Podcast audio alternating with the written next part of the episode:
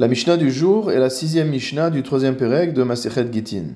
Dans la Mishnah précédente, nous avions vu que si jamais quelqu'un apporte un guet à une femme de l'intérieur d'Eretz Israël à l'intérieur d'Eretz Israël et qu'il tombe malade, il pourra nommer quelqu'un d'autre pour apporter ce guet, étant donné qu'il n'a pas dans ce cas-là de nécessité de dire Befanaï Nirtav ou Fanaï Nirtam que le guet a été rédigé et signé devant lui. Notre Mishnah maintenant s'intéresse au cas où le guet arrive de l'extérieur d'Eretz Israël. Hamevi get mimdinat hayam, celui qui rapporte un guet de l'étranger, pour le remettre à une femme en Eretz Israël, vechala. Et de la même manière que dans la Mishnah précédente, il tombe malade, il est empêché d'aller jusqu'au bout de sa mission et de remettre le guet à la femme.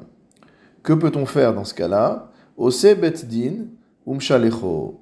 Dans ce cas-là, le betdin va se réunir et va nommer un autre chaliar, un autre émissaire, pour remettre le guet.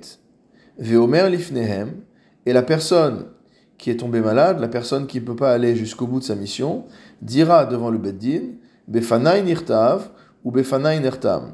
Ce guet que je vous remets, il a été rédigé devant moi et il a été signé devant moi.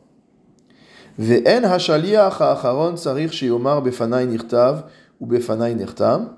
Et de ce fait, le deuxième émissaire, celui qui prend le relais, n'aura pas besoin de dire à la femme que le guet a été rédigé devant lui et signé devant lui, étant donné que cette déclaration a déjà eu lieu par le premier émissaire devant le Betzdin. Comment alors attester de la validité du guet alors que la femme sait bien que son mari réside à l'étranger? Et là, Omer, il déclarera chez Liach Betdin Ani. Je suis l'émissaire du Betdin. Et de là, on comprendra que les choses ont été faites comme il convient.